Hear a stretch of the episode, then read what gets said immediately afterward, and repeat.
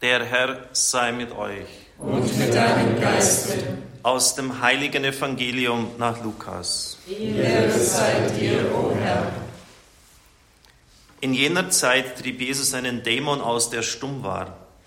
Als der Dämon den Stummen verlassen hatte, konnte der Mann reden. Alle Leute staunten.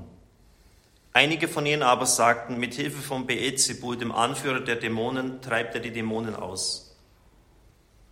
Andere wollten ihn auf die Probe stellen und forderten von ihm ein Zeichen vom Himmel. Doch er wusste, was sie dachten und sagte zu ihnen, jedes Reich, das in sich gespalten ist, wird veröden, und ein Haus ums andere stürzt ein. Wenn also der Satan mit sich selbst im Streit liegt, wie kann sein Reich dann Bestand haben? Ihr sagt doch, dass ich die Dämonen mit Hilfe von Beelzebul austreibe. Wenn ich die Dämonen durch Beelzebul austreibe, durch wen treiben dann eure Anhänger sie aus? Sie selbst also sprechen euch das Urteil. Wenn ich aber die Dämonen durch den Finger Gottes austreibe, dann ist doch das Reich Gottes schon zu euch gekommen. Solange ein bewaffneter starker Mann seinen Hof bewacht, ist sein Besitz sicher. Wenn ihn aber ein Stärkerer angreift und besiegt, dann nimmt ihm der Stärkere all seine Waffen weg, auf die er sich verlassen hat, und verteilt die Beute. Wer nicht für mich ist, der ist gegen mich. Wer nicht mit mir sammelt, der zerstreut. Evangelium unseres Herrn Jesus Christus. Lob sei dir, Christus.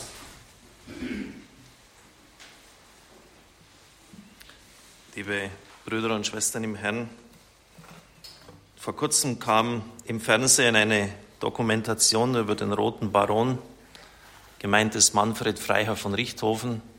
Das war der erfolgreichste Jagdflieger des deutschen Heeres im Ersten Weltkrieg. 80 amtliche Abschüsse gehen auf sein Konto zurück. Und er hat diesen Namen Roter Baron bekommen oder auch Roter Teufel, wie ihn die Franzosen nannten, weil er demonstrativ seinen Doppeldecker rot lackiert hat, was zwar damals verboten war, aber er hat das einfach getan in seiner Siegessicherheit. Man hat dann eingegeben in Berlin, dass er von der Front abgezogen wird und das war auch genehmigt. Beim letzten Kampfeinsatz ist er dann abgeschossen worden. Man hat das dann heute alles so rekonstruiert anhand verschiedener Tagebuchaufzeichnungen, Computersimulationen, das Projektil, das ihn eingeschlagen hat. Und man ist sich heute allgemein sicher, dass er von einem Bodenmaschinengewehr erwischt worden ist. Er ist also zu tief geflogen. Diese Dokumentation ist mir lange nachgegangen. Jetzt nicht, weil ich ein Fan von Militärgeschichte bin oder das irgendwie besonders reizt. Es ist Krieg und Krieg heißt dann möglichst viele andere töten und das kann ja nie ein Vorbild für uns sein. Warum ist mir das nachgegangen? Ich erlaube mir auch kein Urteil, kein moralisches Urteil über das, was damals geschehen ist, weil der geistliche Kampf ganz ähnlich funktioniert. Und in der österlichen Bußzeit wird uns bewusst, dass wir diesen Kampf zu führen haben.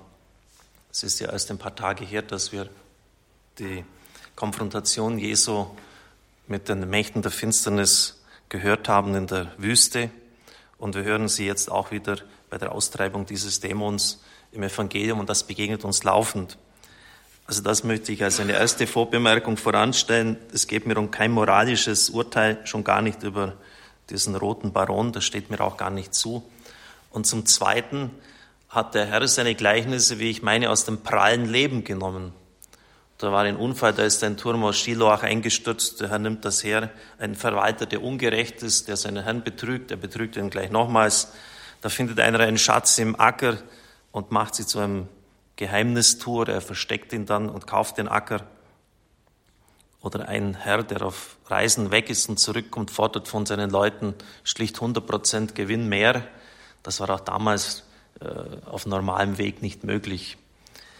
Also einfach so direkt aus dem Leben gegriffen. Also insofern erlaube ich mir jetzt einfach mal da gewisse Vergleiche anzustellen. Damals hat es nicht die Cockpits von heute gegeben, die eine Rundumsicht erlauben. Die Sicht war enorm eingeschränkt, eigentlich ganz schlecht, wenig gegeben. Und schon gar nicht konnte man sozusagen gegen die Sonne fliegen.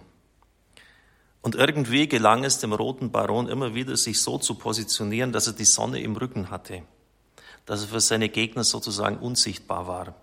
Das ist erstaunlich oft ihm gelungen. Und wenn sie ihn dann sahen, war es schon zu spät. Der war dann zu erfahren. Wenn er einfach in der Nähe war, gab es keinen drinnen mehr. Das heißt, der Angriff kam sozusagen aus der Sonne. Ist es im geistlichen Leben nicht ähnlich? dass Versuchungen oft schlagartig auftreten, Gefahren plötzlich da sind. Denken Sie daran, dass der Herr das Böse mit Schlangen und Skorpionen vergleicht. Diese Tiere sind an sich, wenn man sie rechtzeitig entdeckt, nicht gefährlich. Wer lässt sich dann von einer Schlange und einem Skorpion beißen, wenn die rechtzeitig sieht? Aber sie haben ihre Kraft darin, dass sie plötzlich und unversehens zuschlagen wenn wir unaufmerksam sind. Wann sind wir das? Wenn wir meinen, wir sind auf der sicheren Seite. Es läuft doch alles. Es lief doch bis und es wird auch immer weiter so laufen. Was hat er denn dieser Mahner, dieser Unkenrufer? Wenn wir in einer unguten Selbstsicherheit uns wähnen, es kann auch Ausdruck des Stolzes dann sein. Pater Hans Buob hat uns das, den Mitarbeitern bei den Exerzitien Ende Januar ein Stammbuch geschrieben. Es muss nicht immer so laufen. Etwa beim Bau des, Medienhauses, als ob wir da einen Rechtsanspruch hätten, dass sich diese Dinge dann wiederholen. Müssen wir vorsichtig sein. In dem Buch von Rick Joyner, der letzte Aufbruch, das ich schon einmal zitiert habe, geht er auf ein Bild von ihm ein, eine Vision. Mir geht es jetzt nicht darum, ob das wirklich sich so ereignet hat, sondern um den geistlichen Gehalt. Er sieht da die Mächte des Guten und des Bösen in einem Kampf die Guten sind auf einem Berg und es gelingt ihnen, den Gegner immer mehr zurückzutreiben, sodass sie von dem Berg langsam herunterkommen und der Ebene die Schlacht weiterführen. Rick, Rick Joyner ist auch ein Teilnehmer und er bittet um etwas, was seine Rüstung bedecken kann. Er reichte mir einen äußerst schlichten, unscheinbaren Mantel. Was ist das denn, erkundigte ich mich, ein wenig beleidigt durch sein dürftiges Aussehen. Das ist die Demut. Ohne sie wirst du nicht sehen können, nicht gut sehen können. Und dann sieht er, wie die den Berg herunterkommen, aber ein Hinterhalt lauert. Eine Division des feindlichen Heeres ist da. Was ist das für eine Armee? Und warum ist sie der Schlacht heilend kommen? Das ist der Stolz. Dieser Feind ist am schwersten aufzuspüren, wenn man in der Herrlichkeit war. Wer sich weigert, den Mantel der Demut anzuziehen, wird viel Leid aus der Hand dieses äußerst verschlagenen Feindes erleben. Und er sieht dann, als er zum Berg zurückschaut, dass viele der leuchtenden Krieger über die Ebene ziehen, um den Rest der feindlichen Horten anzugreifen, aber kein einziger trug den Mantel der Demut. Und sie hatten deshalb auch den Feind nicht entdeckt, der ihnen von hinten auflauerte. Er will sie aufhalten. Du kannst sie nicht aufhalten, sagte die Weisheit zu mir. Nur die Soldaten, die den Mantel tragen, werden deine Autorität anerkennen.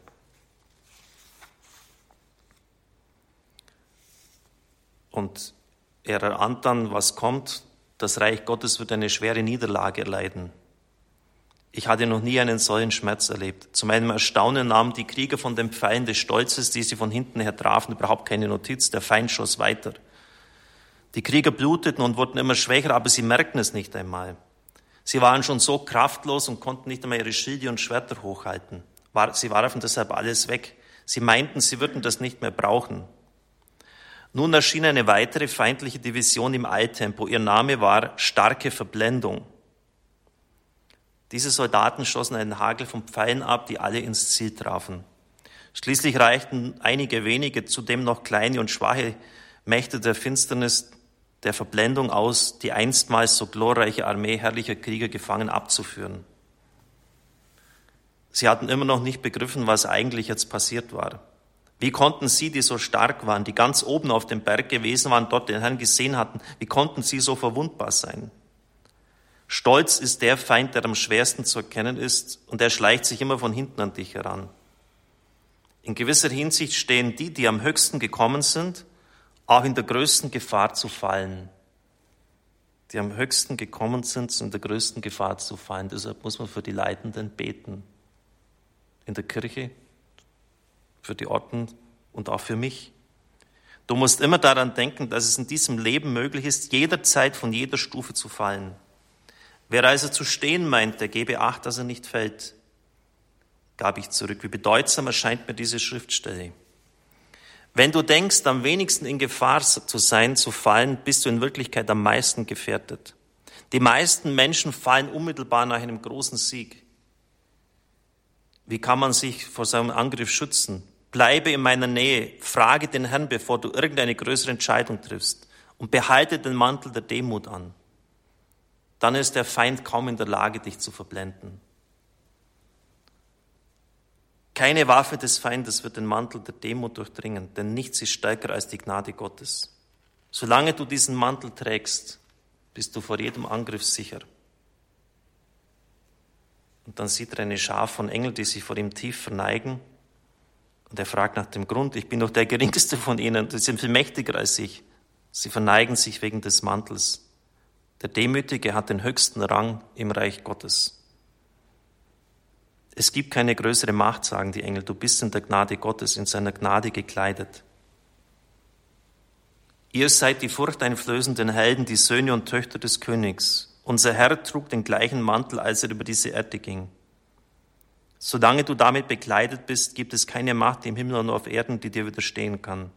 Jeder im Himmel und in der Hölle erkennt diesen Mantel. Wir sind deine Diener, aber in dir wohnt er und in seine Gnade bist du gekleidet. Ich glaube, das kann vieles uns deutlich machen über den geistlichen Kampf. Auch werden Sie vielleicht jetzt manches verstehen, warum der Stolz immer mit starker Verblendung einhergeht. Dass Menschen oft nicht einmal das Nächstliegende sehen. Und wie es auch hier geheißen hat, die größten Niederlagen geschehen nach den größten Siegen. Der Angriff kommt aus der Sonne. Man sieht es nicht. Man nimmt es gar nicht wahr und plötzlich schlägt es zu. Ein zweiter Punkt, die deutschen Kampfflieger waren sehr erfolgreich. Und unter dem Roten Baron, das habe ich bei Wikipedia nachgelesen, ist die Lebensdauer eines britischen Piloten von 90 Stunden durchschnittlich auf 28 gefallen. Also das war ein sehr selbstmörderischer Job, das auszuüben. Aber das Blatt hat sich gewendet, als Amerika eingriff und so waren die Amerikaner und die Alliierten zahlenmäßig bald überlegen. Es gab dann Verhältnisse von bis eins zu drei. Das konnte selbst durch die beste Kampftaktik nicht mehr ausgeglichen werden. Was tat von Richthofen? Er war damit der oberste Boss für, die, für den Kampfeinsatz. Er hat ähm, auf Lastwagen und Eisenbahnen die Flugzeuge abtransportieren lassen und sie sind dann irgendwo an einer Front geballt aufgestiegen und konnten dann an die früheren Erfolge wieder anknüpfen. Das heißt, ein Sieg im Reich Gottes ist nur möglich, wenn viele miteinander kämpfen, wenn sie eins sind. Das wissen auch die Bösen. Und sie haben sicher auch schon mal die Erfahrung gemacht, dass das, dass das Böse geballt zuschlägt. Ein Unglück kommt selten allein. Es tritt geballt auf. Eine Hiobsbotschaft jagt die andere. Und es geht uns meistens dann dick ein, wenn wir es überhaupt nicht brauchen können, wenn wir gesundheitlich geschwächt sind, wenn wir wenig Widerstandskraft haben. Und dann ist es, gerade dann ist es wichtig, dass wir zusammenstehen und dass wir, dass wir miteinander auftreten. Wie kann der Satan mit sich selbst im Streit liegen? Kein Haus, keine Familie, jedes Reich, das in sich gespalten ist, wird veröden. Das gilt für das Gute wie für das Böse, sagte ich. Man muss miteinander auftreten. Und nur so kann man den Sieg erringen. Und das wissen auch die Bösen. Und so treten sie geballt auf. Und die geistlichen Väter lehren uns in solchen Situationen, wo wir so jetzt angefressen sind, wo es uns schlecht geht, ja nicht nachlassen im Gebet. Unter keinen Umständen. Franz von Sales sagt, ich nehme normalerweise mir eine Stunde zur Anbetung jeden Tag Zeit, außer ich habe viel zu tun. Diesen Satz kennen Sie vielleicht schon von Pater Hans dann nehme ich mir zwei Stunden Zeit. Außer ich habe viel zu tun. Das heißt tendenziell eher mehr als weniger. Und wie ist es bei uns? Ich spreche aus eigener Erfahrung. Oft sind wir dann entmutigt. Beten hilft ja sowieso nichts. Was soll das Ganze? und wir schmeißen den Bettel hin. Und dann ist die Erfahrung, und das habe ich jetzt schon oft erlebt bei Menschen, auch die ich zu begleiten hatte, dann geht es ganz rapide abwärts. Reinhold Schneider sagt, beten. Solange du beten kannst, ist Gnade da. Beten, nicht aufgeben. Also das kann man auch lernen, wenn es wirklich geballt auf uns reingeht, dass wir die Einheit bewahren untereinander und dass wir im Gebet nicht nachlassen.